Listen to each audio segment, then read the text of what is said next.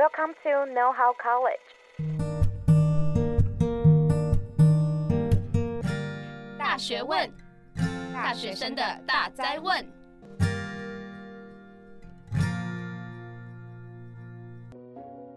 欢迎回到大学问，大学生的大哉问。我是主持人 Loading，我是婉龙。Hello，婉龙，你还记得我们第一次见面是在？就是你高中的时候，大概三年前吧，然后你在四四南村办那个市集哦，还记得？对对对，你那时候的摊位是什么？那时候就是基就是一个基本的文创市集的摊位，然后那时候有就是画四言会啊，然后也有一些自己的商品。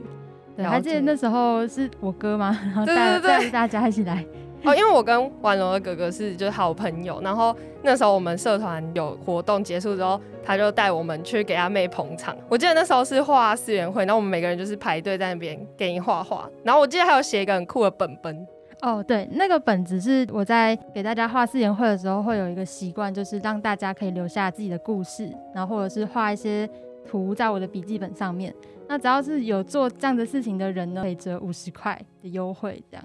哦，难怪我记得那时候我们应该每个人都写，有那时候是本子都写上很多文字，没错。所以你有你的本子还留着吗？哦，还留着，就我今天有带来现场。哦，真假的？对，好，我我是有点不敢看 我那时候写什么东西。对，但那时候大家都有标年份，然后都是二零二零年哦，对啊，很久之前。你会拿来参考吗？就是当做你可能。只有创作的动力哦，会，因为像有些人可能会留下一些鼓励的话，其实有时候创作到低潮的时候，就拿拿来翻一翻，其实就会被鼓励到蛮多的。好赞哦！哎，聊这么久，一直忘记好好介绍我们的来宾。那我们这一次的来宾呢，就是呃插画家婉龙，欢迎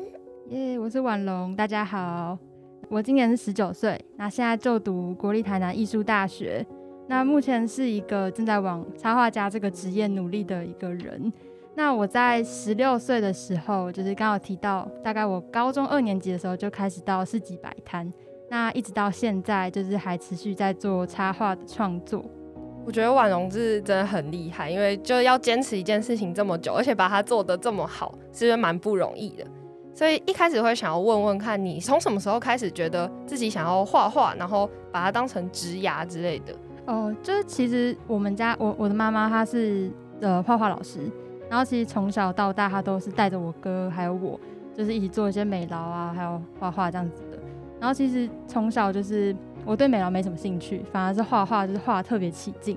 那因为我在画画的时候会觉得很像我可以进到一个想象的世界里面。那在我小时候第一次体验到这件事情多么美好的时候，我就爱上画画，然后每天就一直画，一直画，一直画，然后画到就是每天都拿一张一张一张 A4 纸，然后跟大家炫耀。对，然后 可能家人就会说：“哎、欸，你画的很好，哎，这样。”然后我就是慢慢有累积一点，那时候小时候就有点成就感，会觉得：“哎、欸，我画画也会被称赞，然后我自己也很开心，然后就变成是一件很快乐的事情，那就一直持续到现在。”哦，所以也是因为你很喜欢画画，所以你后来加入了美术班，这样吗？其实去美术班是因为为了要考大学，因为如果说是普以普通班的身份去考美术相关科系的话，会比较有点困难的。至少我那时候听到建议是这样，所以那时候我就想说，那我高中的时候就去读美术班试试看，然后大学才可以读想要的科系。这样，那你可以简单跟我们的听众朋友介绍一下，你现在念的校系是什么？哦，我现在读的是台南艺术大学，然后我们系的名字蛮长的，是材质创作与设计系。那这个系主要是在做一些，它不是走平面的，它是主要在做像精工啊、陶瓷。还有木工跟纤维，那纤维就是大家熟悉的那毛线啊，那些都是纤维的范畴。Oh. 对，那主要是我们学这些，那主要其实是在做比较偏向艺术创作跟设计这样。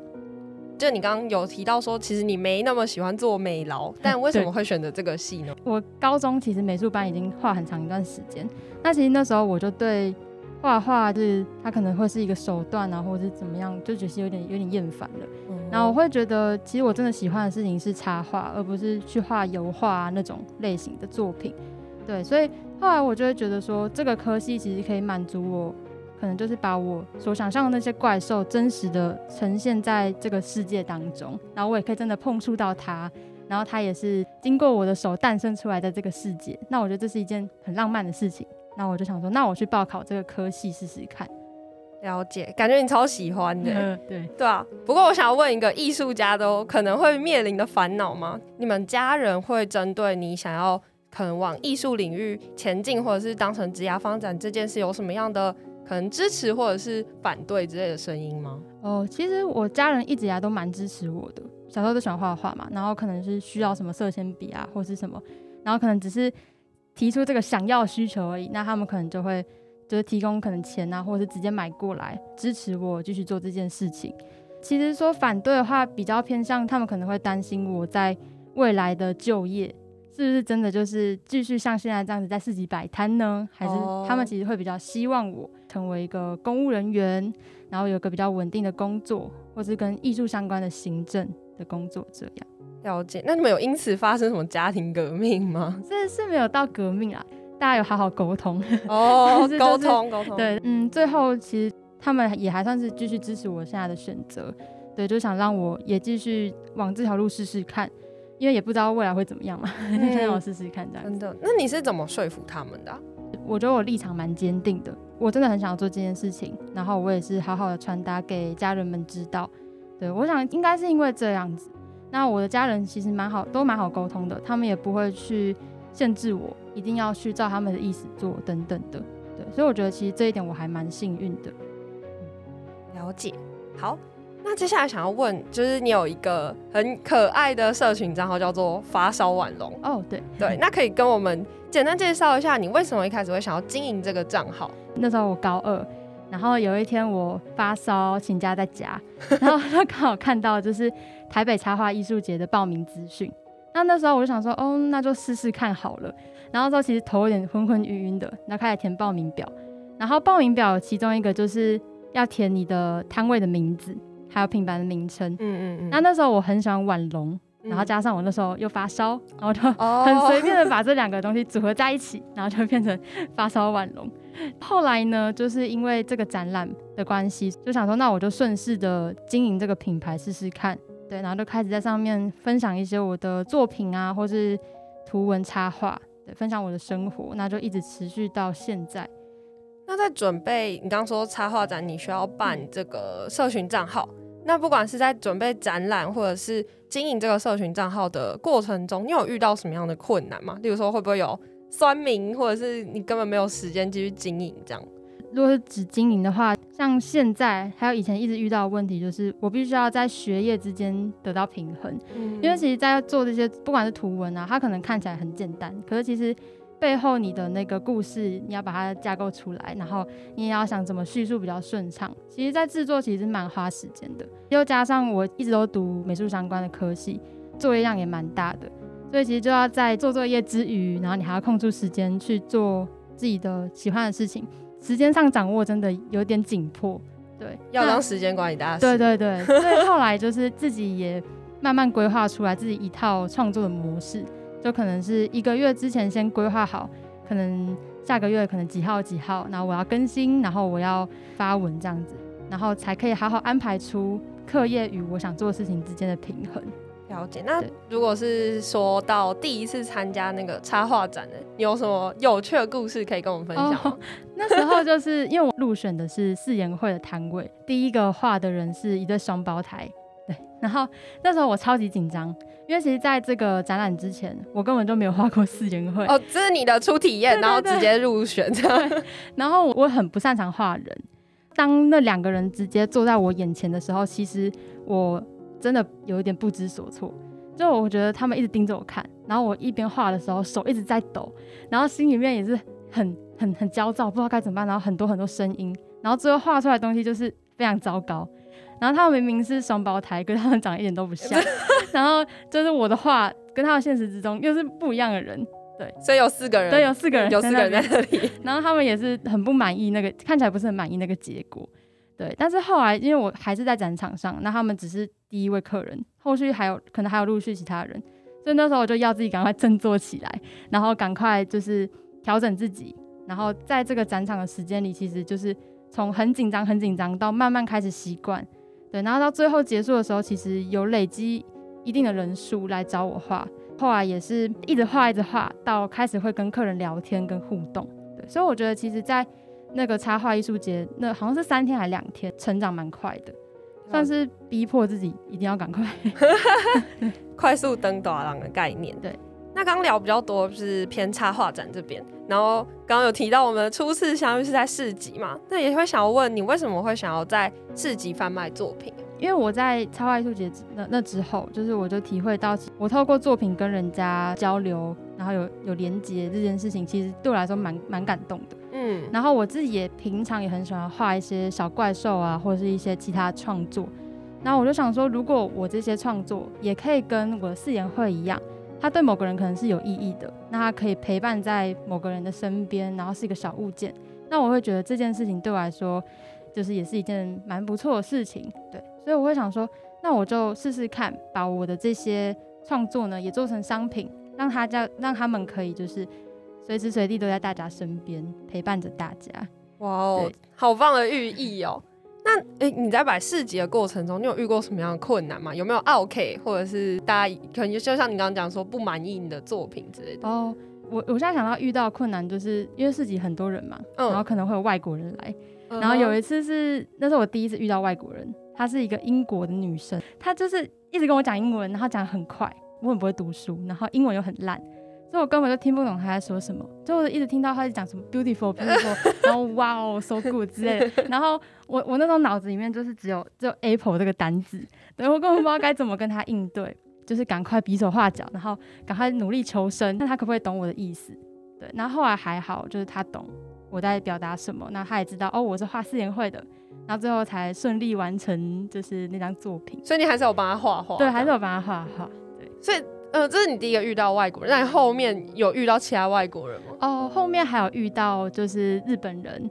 还有泰国人，都很多很多不一样，来自各个世界的人。那我觉得印象最深刻就是刚刚提到那个日本人，他是。来台湾展览的一个日本艺术家，那时候他来的时候，因为日本人嘛，就看不出来他是外国人。嗯，我还对他讲中文，他跟他说 “hello”，然后你你要画你要画似颜绘吗？这种话。后来发现他是日本人之后，其实我我又开始很紧张，因为遇到外国人真的真的不知道该怎么办，然后又加上他们可能英文单字其实也听不太懂，然后我自己。就是可能有看一些动漫啊，或者日剧，然后有一些细碎的日文的单字，oh. 然后就赶快拼凑起来跟他们就是讲话。对，那还好，他们也还算是有理解。后来就是他们也在我那个小本子上面，就是用 Google 翻译，就很努力的写下他们的就是他们的想法，像他们很喜欢吃台湾美食啊、oh. 那些的，对，好可爱哦，超可爱。然后那个艺术家也有在就是本子上面画下他的那个招牌的人物，这样子。真假可以看一下？可以啊，可以啊，我翻一下。哦，哎、欸，如果听众想要看的话，记得去收看我们的影片哦。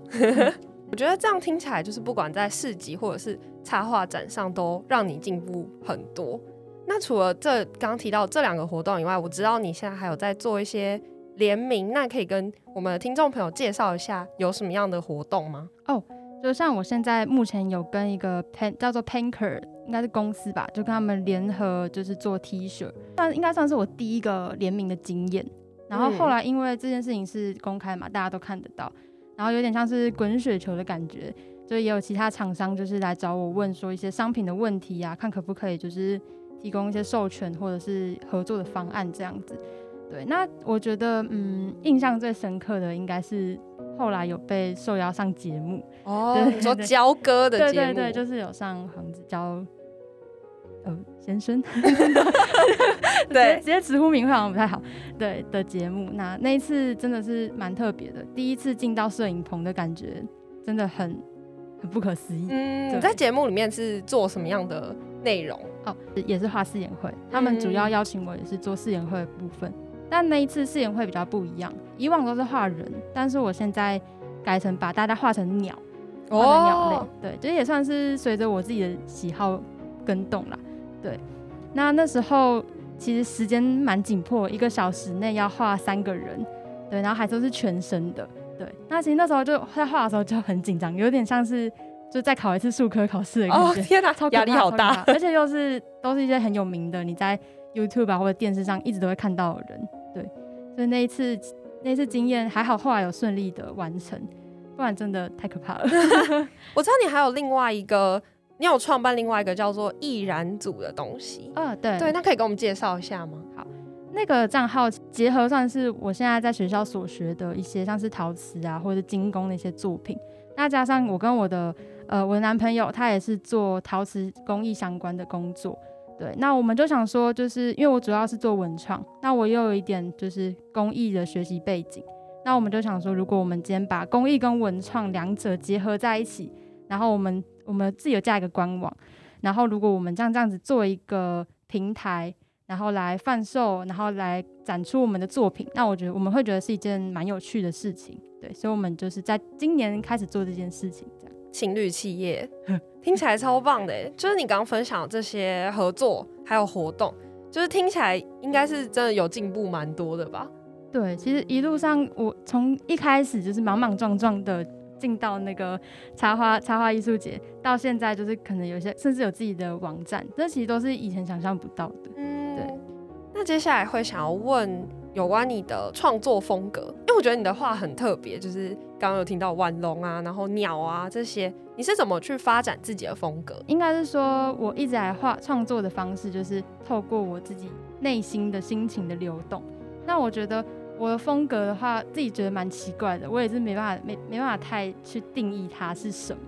如果是以从小到大这个这个阶段来看的话，就是。我一直都是可能这个这个阶段心情怎么样，然后那个时候就画出什么样的东西，像是什么？你小时候可能都画花之类的嘛？然后长大都变成黑色的树枝。Oh. 像像国中的时候，我很喜欢宫崎骏，嗯，然后那时候我画出来的东西，大家也都会说，哎、欸，有种宫崎骏的感觉。哦、oh.，对。然后像可能高中的时候压力比较大，嗯，然后可能就很喜欢看一些什么厌世的小漫画之类的，那自己也可能跟着也会有一种那种那种那种气质出来。然后大家也会说，哎、欸，看你的东西就是也会感受到那种情绪，对。像我觉得这件事蛮蛮神奇的，oh. 到现在我也还在持续的去算是研究嘛，就是也想要继续往这个方面去创作下去。因为我知道你有除了刚刚讲的发烧婉龙以外，你还有另外一个账号叫婉龙，然后他们两个的风格差蛮多的，对，对对对对对，可以跟我们讲一下吗？就是发烧晚龙的话，它主要是我在分享一些我的生活，一些遇到小趣事，嗯、就是可能就是猫我家猫咪怎么样啊，对，然后你哥你爸超可爱，对对对。然后像是晚龙的话，我都会比较探讨是比较像是偏向艺术创作啦，就是我内心的一些想法、嗯。然后有时候可能会比较沉重一点。那这样，因为我会想这样子分开，是因为我觉得发烧晚龙那边它就是有一种很轻松的氛围，然后我不想要让自己有时候。比较多那种沉重的情绪去，就是干扰到那边的那种感觉，所以我想要让这两者可以分开一点。那我自己也比较好做调试，我觉得。刚讲到调试，就也会想要问，不管任何行业，然后任何过程都一样，就是还蛮辛苦的，在整个成长的这个阶段。那你在成为插画家的这个过程中，你觉得你的心态上有什么样的转变吗？其实一开始我在画画的时候，像小时候一样，没有想太多，想画什么就画什么。但是到后来呢，尤其到近期，就是我决定未来就是要走插画家这条路，然后就开始会面临到说，我可能要去走一些比较商业的东西，例如刚刚有提到可能跟人家合作做一些商品啊等等。那这些其实是我以前完全没有思考过的，因为像是你如果要做商品的话，你必须要去思考说这个东西它画出来会不会有人喜欢，大家会不会想要把它实际穿在穿在身上走出门。所以你总不可能就是随便画一个，就大家根本就超讨厌的东西，大便的，对对对，那种东西，对、嗯、对。所以其实，在那个时候，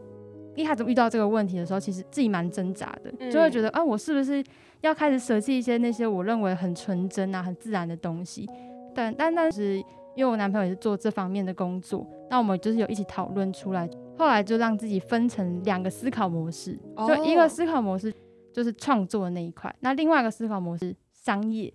对，那商业那边的话，他就是会尽可能的去想各种，我要怎么样可以让大家喜欢这个东西，这个商品，行销手法，对对对，那种、嗯、那种那种概念。对，那创作的话，可能就是我会想说，我今天要用什么样的，呃，不管是手法也好，或是颜色，或者怎么样一些比较心情层面的东西，去把我想要呈现的画面呈现出来。那我觉得在这两个思考方式，会比我单一可能像以前一样往创作这个方面去努力。其实这两个思考方式分开之后，其实成效对我来说是更大的，也不会让我的心情上面出现那种挣扎，会觉得哦，我好像变得不一样了的那种感觉。就有点像是你把两个账号分开的概念，你也把自己可能算是切成两个方向这样子。对对对对。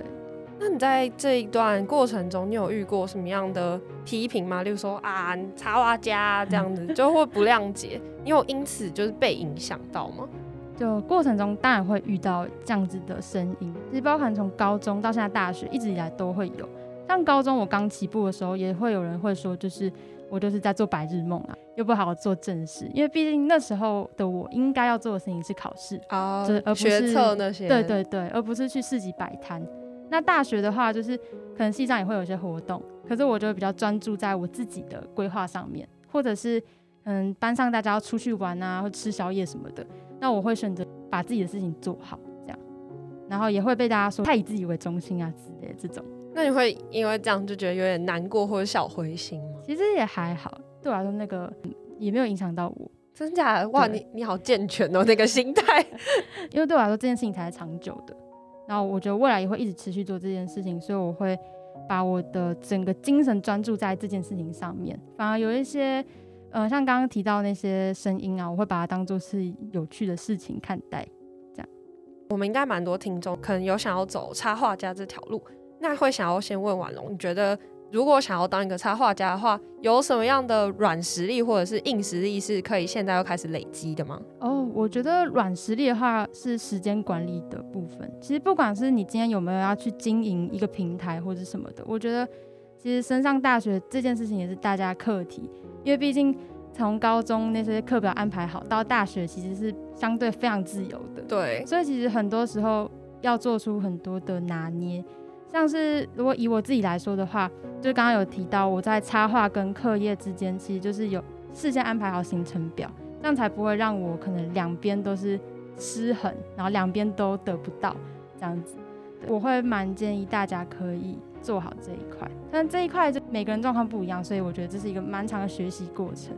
那硬实力方面呢？嗯嗯嗯，就例如说你会累积什么画画技巧这样吗？哦，硬实力的话，我会觉得如果是以画画来说的话。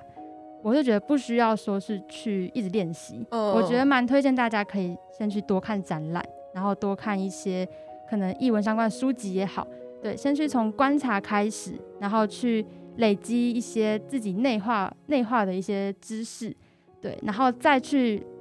做这件事情，我觉得那样子的爆发力会更大，因为你可以累积一段时间，然后你自己也会开始有自己一套的想法跟观察，对，那我会觉得这样子是。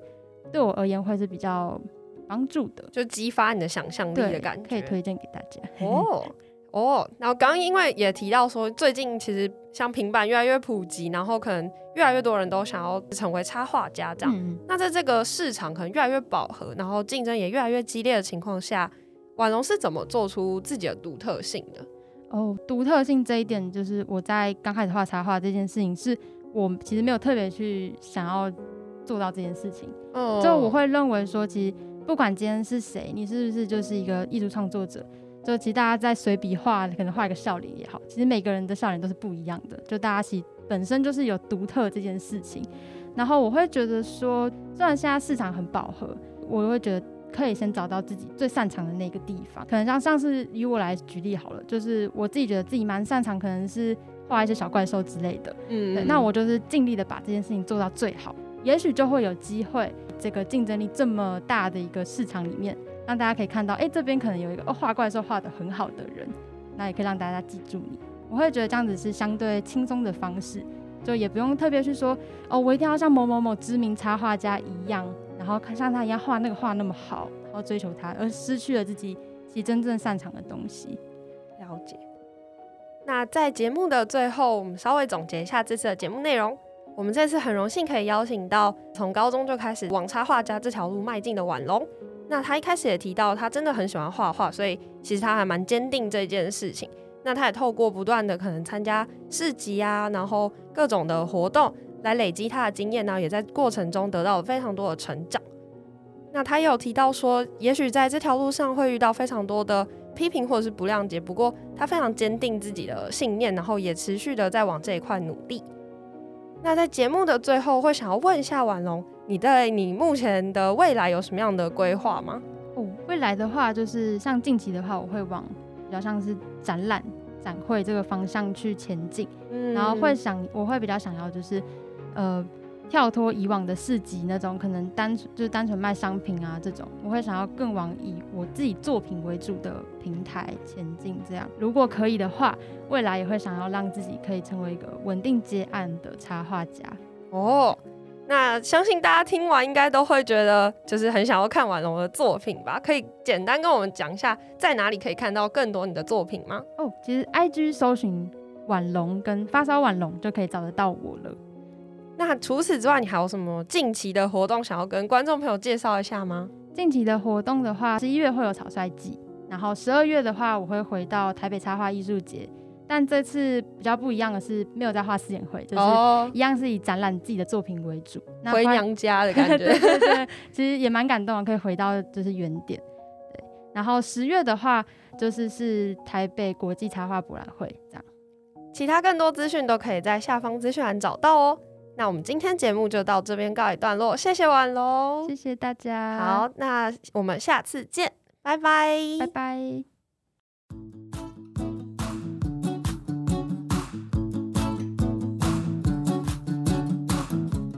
今天的节目内容，欢迎到大学问 IG 追踪支持我们，并在各大平台订阅我们的节目哦。我们下次见。